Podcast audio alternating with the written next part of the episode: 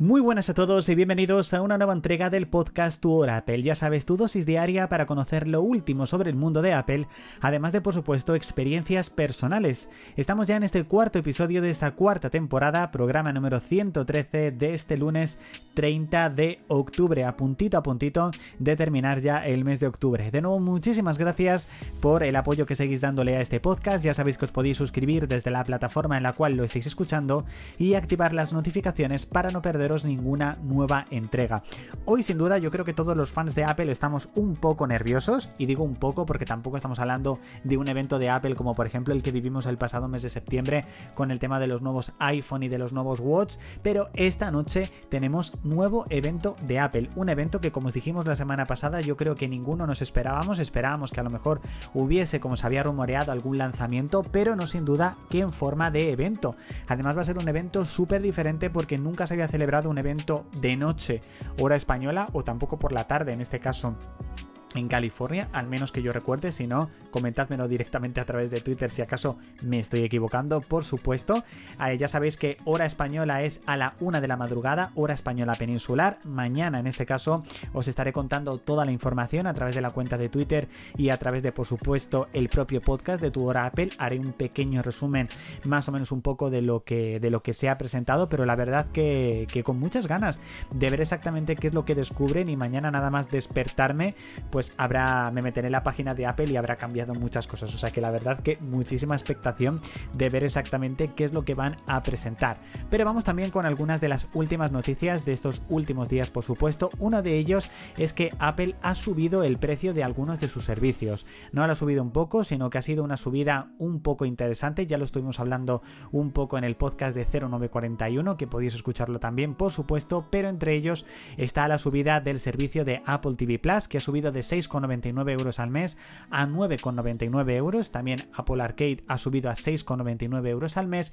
Y entre ellos, por ejemplo, el plan más alto de Apple One ha subido de 31,95 a 34,95. Así que estamos hablando de una subida que no es pequeña, pero bueno, veremos exactamente qué tipo de cambios también está pensando en hacer Apple para también un poco justificar esa subida. Aunque también esa subida podría deberse a que prácticamente todos los servicios en streaming están pasando por una época en la cual o bien suben sus servicios o bien meten planes con publicidad, así que un poco Apple, por supuesto, no se iba a quedar atrás. Se ha hecho una especie de prueba entre el iPhone 15 Pro Max y el nuevo Google Pixel 8 Pro. En cuestión de velocidad, el iPhone 15 Pro Max revienta prácticamente al Google Pixel 8 Pro, llegando en este caso a una diferencia de hasta 40 segundos en cuestión de velocidad y eso que el Google Pixel 8 Pro tiene incluso más RAM.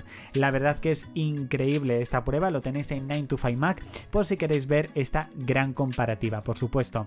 ¿Cuánto queda para el 2024, chicos? Un año que seguramente va a ser muy interesante para el mundo de Apple, por supuesto, por entre otras cosas el lanzamiento de las Apple Vision Pro.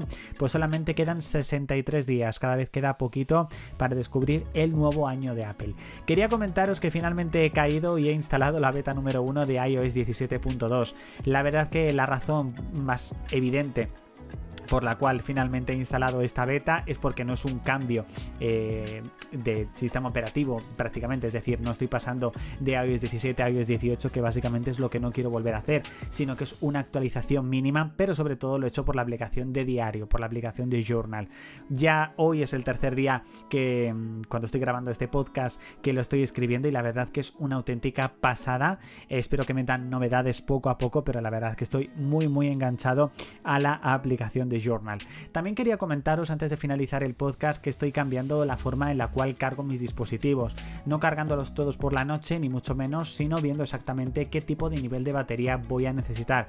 Por ejemplo, ayer hubo un momento que estaba en la cama, tenía el dispositivo aproximadamente mi iPhone en un 40% y mientras estaba con el iPad viendo algún vídeo y demás, pues lo puse a cargar un poquito. Se quedó en un 77% por lo que decidí no ponerlo a cargar por la noche y hoy por ejemplo cuando me he despertado después de dormir con el Apple Watch estaba en un 55, así que he buscado justamente un momento en el cual no fuese a necesitar necesitar ni de lejos el Apple Watch para ponerlo a cargar un poco y poder tener un poco más de batería para el resto del día. Así que bueno, es una nueva forma de cargar el dispositivo, al menos para mí, que también por supuesto quería compartir con vosotros. Hasta aquí chicos, esta entrega del podcast Tu Hora Apple, ya sabes, episodio cuarto de esta cuarta temporada, programa número 113 de este lunes 30 de octubre. Muchísimas gracias por haber escuchado el podcast hasta aquí, ya sabes que mañana tienes nueva entrega y una entrega muy especial, no sé cómo voy a resumir en 5 minutos todo lo que presente en el Apple Event, pero bueno, ya se me ocurrirá algo. De nuevo, muchísimas gracias chicos, tenéis muchísimo más contenido de 0941 Tu Apple, ya sea en redes sociales, en YouTube, TikTok, etcétera. Y ya sabéis chicos, nos leemos, nos escuchamos y nos vemos. Chao.